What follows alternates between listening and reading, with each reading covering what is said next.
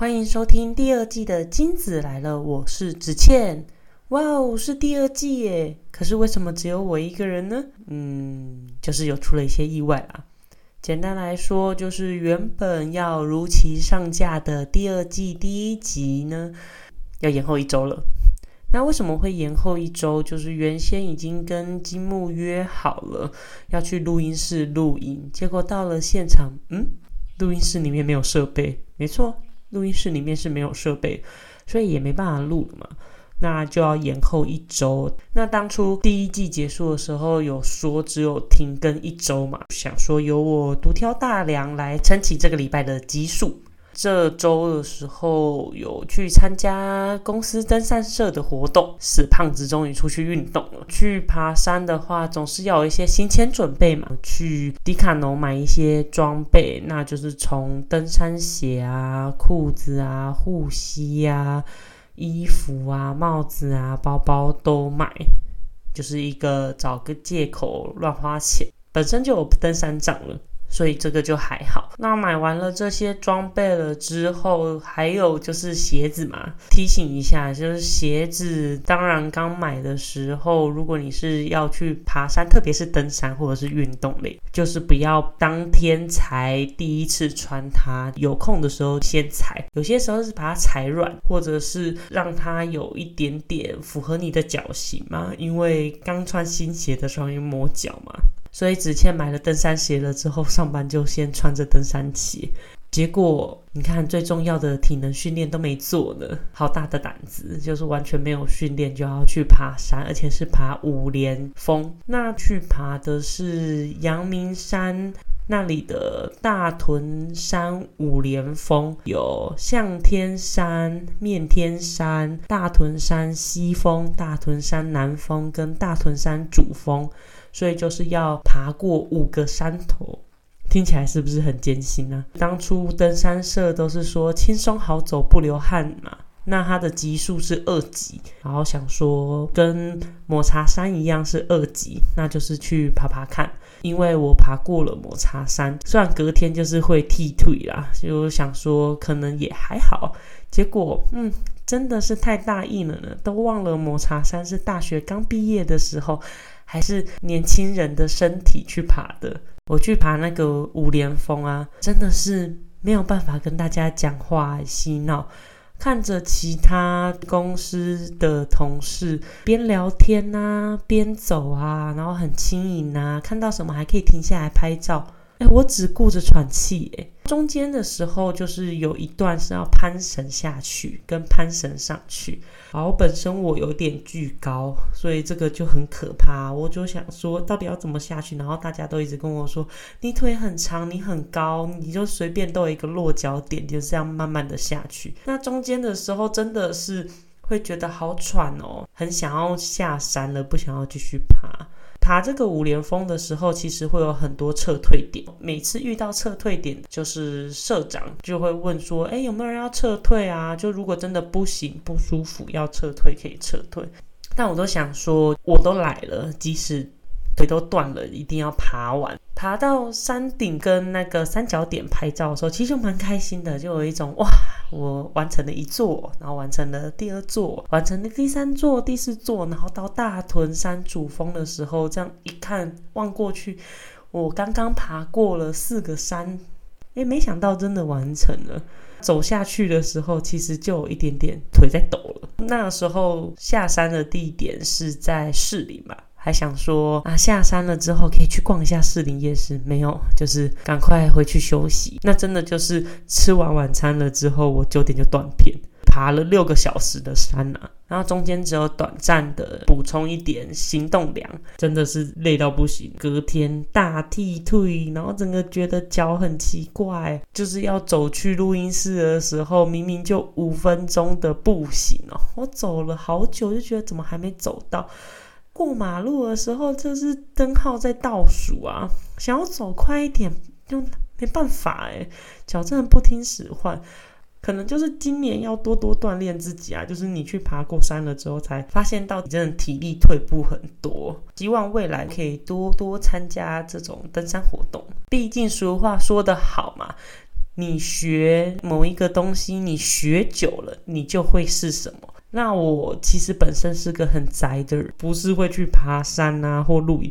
现在就是很流行去露营，感觉很 chill。可是我一方面没有朋友，这样听起来好像有点可怜；另外一方面就是对于要准备这些东西很麻烦嘛。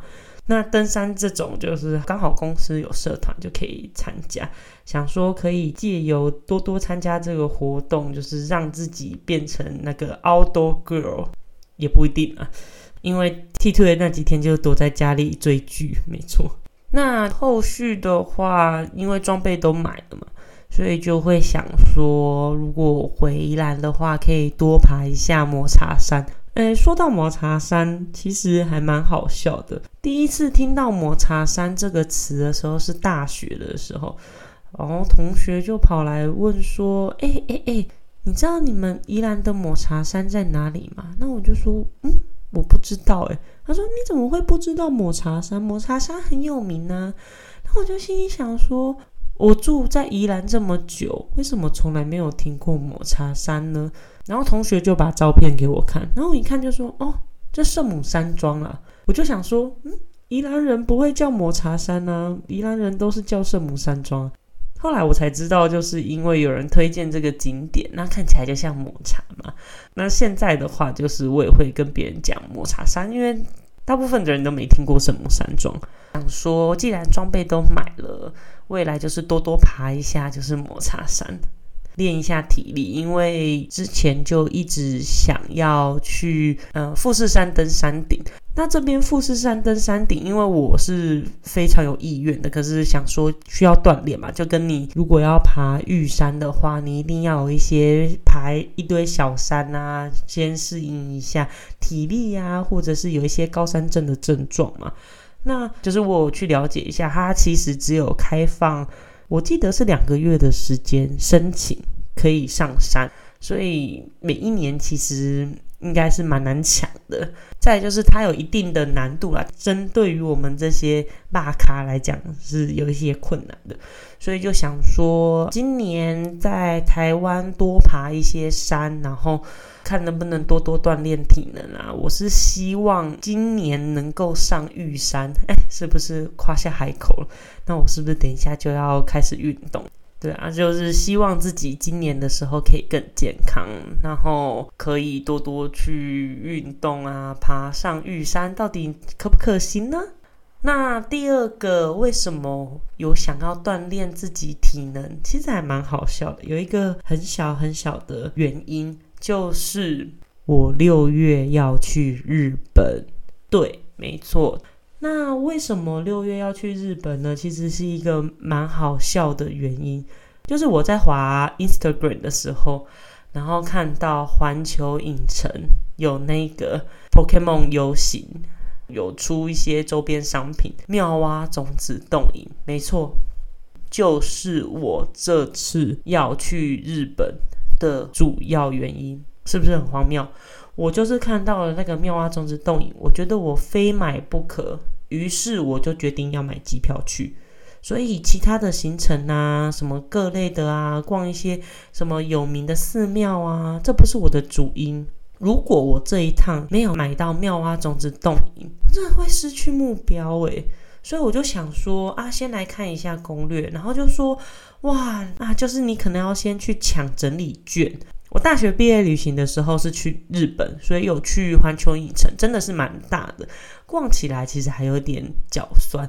那身为有在练跆拳道，跟平常可能偶尔有打球的子倩，竟然会觉得脚酸，所以想说应该要好好的锻炼一下自己。所以是目标，就是在六月之前呢，希望可以多练一些有氧或者什么的，不要到时候要冲去抢票，或者是要冲去买什么东西，因为自己欠缺锻炼而错失了这个机会。因为我并不是想去就可以去嘛，也没那么多钱，也没那么多假，所以要好好把握。所以希望六月从日本回来之后可以。带来好消息，就是我买到了妙蛙种子。那第二个比较特别的是，我去看了预售屋，这是我第二次去看预售屋。第一次的时候，我其实去竹北看预售屋。那大家都知道嘛，竹北的房价很高啊，现在还有什么一户九千万啊？那真的是想都不用想，我一辈子有可能会赚这么多钱吗？应该不太可能。所以在竹北的预售屋看房的经验来讲，算是比较差，因为可能销售员看得出来我就是穷光蛋，所以马上讲了价钱了之后，也是稍微介绍了，说哦我的东西真的用很好啊，所以才这么贵嘛，然后就是会让我却步。那这一次的时候，是我在看要从哪里下手，因为新竹真的蛮贵的。然后想说，也不想要跑到那么远，可能琼林啊、竹东啊，我都会想说，哈，这样光通勤的时间还蛮长的。想说，不然在新竹市买一个小小的公寓啊，那真的是好傻好天真。但我觉得这是一个蛮好的经验，分享给大家。就如果听众朋友有人跟我一样是购物小白的话，可以替一下这个。只欠自己的经验，呃，那一天去的时候，就是销售员还蛮热心的介绍地理位置。如果你是家庭，你就会在意学区嘛，还有就是机能啊，你附近的卖场近不近呐？有没有医院呐？或者是一些就是比较方便的设施啊？你要运动要去哪里啊？那它都是那种开车十分钟都可以到这些点的。就算是还不错，但其实它附近都是田呢，就是它不是那种热闹的巷弄街道，而是比较偏僻有田。可是它其实只要开车大概五到十分钟就会到热闹的地方，所以那个时候才想说可能没有很贵，所以我想要去看看。再来就是看那个模型屋嘛，那模型屋一看我就觉得说啊不得了了。一定很贵，可是我就要故作镇定，说不要让别人看出我是穷光蛋，所以我就还在那边说哦，我不喜欢西晒啊，我要哪一个方向啊什么的。那销售员是很认真的跟我讲解，然后后来的时候，销售也有说哦，其实我没有提供样品屋，不知道是不是我是购物小白，就是没有听说过样品屋了。因为上一次在竹北看预售屋的时候，就是只有给我看纸嘛。跟一些电子档的内容，就是没有那种建商他还原他盖出来的格局是长怎样，那用的是什么材料，让客户自己去体验。我上到了二楼之后，开始介绍，诶，这个门呢是用什么材质啊？怎样怎样怎样怎样啊？那它是怎样？它可以承受多少？就是很好的意思啊。那我也就是想说啊，我来问一些问题嘛，就代表我真的很想要买，这次获得一些经验嘛。大家都说买房要多看多比较，开始介绍说哇，这个厨具啊，全部都是意大利进口的啊。你看这个什么蝴蝶扣啊、蝴蝶锁啊，它其实就是号称什么意大利的宾利，就是说很高级啊。那我就想说，错赛了，你这样一讲，这一定贵到不行。像我这种租科的三级贫户，对对对，就是我的薪水啦，在租科来讲应该是三级贫户啦，就比较穷的那一种，不是大家在那边讲的年薪三四百万，然后随便买个车付现，我就是不是那一种，所以我就心里想说啊，三级贫户是要怎么买起买这边的东西？那可是，在介绍的时候，你就心里想说，如果我很认真的工作，会不会有一天可以买呢？搞不好也不会，但你看到那样的样品屋，你会有那个动力，有那个想象。然后我在里面的时候也有问一些啊，什么梁啊，就是我要怎么样？如果我想要把房间三改二啊，是否可以打掉或这种？稍微有点就是我有先做功课哦。那他也是蛮热心的，就是跟我介绍，如果我主卧要比较大或什么的。所以整体来讲，我这一次的看房经验是还蛮好的，真的是蛮贴心的。但这边我要提供一些购物小白，就是我网络上查到的啦，我也不知道是不是，但我现场的时候有试着用，就是他一定会先问你你的自备款多少，才要秀出它的价格。所以虽然都说不二价，那那个时候就是在网络上看到的时候是说，先不要把你的底牌秀出来，也不要说啊我很穷啊或什么什么的。所以我那时候就心里想说，嗯，我主要是要看我喜不喜欢，所以我就是打了模糊账，然后不跟他讲说我的自备款是多少。那他就是挑了一个最贵的房型算给我看，哇，一算真是超超惊人的，就是那个价钱我整个傻眼。然后他就跟我讲说，哦，其实这个还是可以议价的。就我心里想说，这不是议不议价的问题。我当初心里就想说，我到底可以买多少钱的房子？那那时候就爬文嘛，看一些影片啊，有一些就是说，嗯，以你的收入的三成嘛，这样比较不会有压力。但就是也有从一个影片看到嘛，就是对于三万块的小资男女，他的三成跟一个月收入可能二三十万，他的三成就是不一样的。因为对于三万块的小资来讲，你拿三成就是一万多块，那他剩下两万多块，如果他在台北生活，是会很辛苦的。可如果假设好了，月收入三十万，你拿个三成是十万，你要二十几万。如果不是真的买一些比较贵的精品啊，其实二十几万你吃吃喝喝会吃完吗？可能会啦。可是因为依我的生活习惯，就是不会花到那么多钱，所以有也有一派的说法是说，都抓三成，然后来估那个房价是有。问题的，所以就是请大家先评估一下你的薪水区间，然后跟你评估一下，如果你自己生活的基本开销大概是多少，你就可以知道你每个月房贷可以缴多少钱。那你再从这里面去算，你可以买的房子总价是多少？对，就是希望大家不要被房贷压得喘不过气。那我就是有用这个稍微算一下，那我心里就想说，嗯。可能两千万内的搞不好有机会了，两千万内其实是高估了。我当初原本是想说，不知道一千万内有没有公寓，啊，真的是想太多诶。你知道现在宜兰搞不好也很难买到新的公寓，可以落在六七百万。以宜兰市来讲可能宜兰比较偏僻的地方会有这种便宜的价格，但我家附近的房价已经不是这样，已经是一平三十几万。我心里想说，宜兰呢，宜兰一平三十几万，所以想说都是田的地方，会不会就没有那么贵？哦，一报价出来两千四百万，两千四百万。啊，两千四百万，没错，我就是愣在那里。我心里想说，哇，一间小小的公寓卖两千四百万，我整个傻眼嘞。然后我这样换算下来，大概一平要五十三万。我想说，五十三万不是关心那边，就是新竹有一些比较贵的地段。我想说，不是那边的价格吗？我以为这边一平是二三十万。结果竟然开出来的价格真的是吓坏我，与我当初预期的不一样，所以几乎是跳了两倍。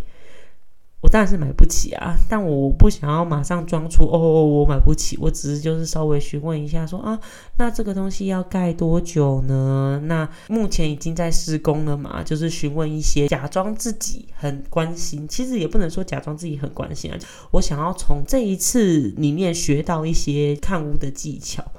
那预售屋它的算法其实还蛮多的嘛，定跟签嘛，定金跟签约约金嘛，那大概都是落在十趴。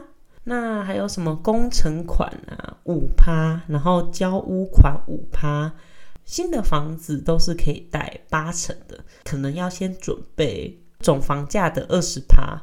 那你心里想想，两千四百万二十趴。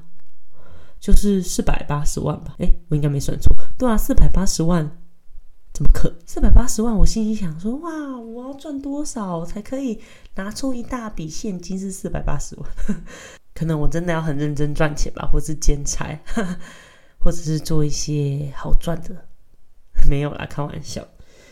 那这是我的看房经验，就是提供听众朋友参考一下。就如果没完全没有看过房的人，这样听完了可能会有稍微一点概念。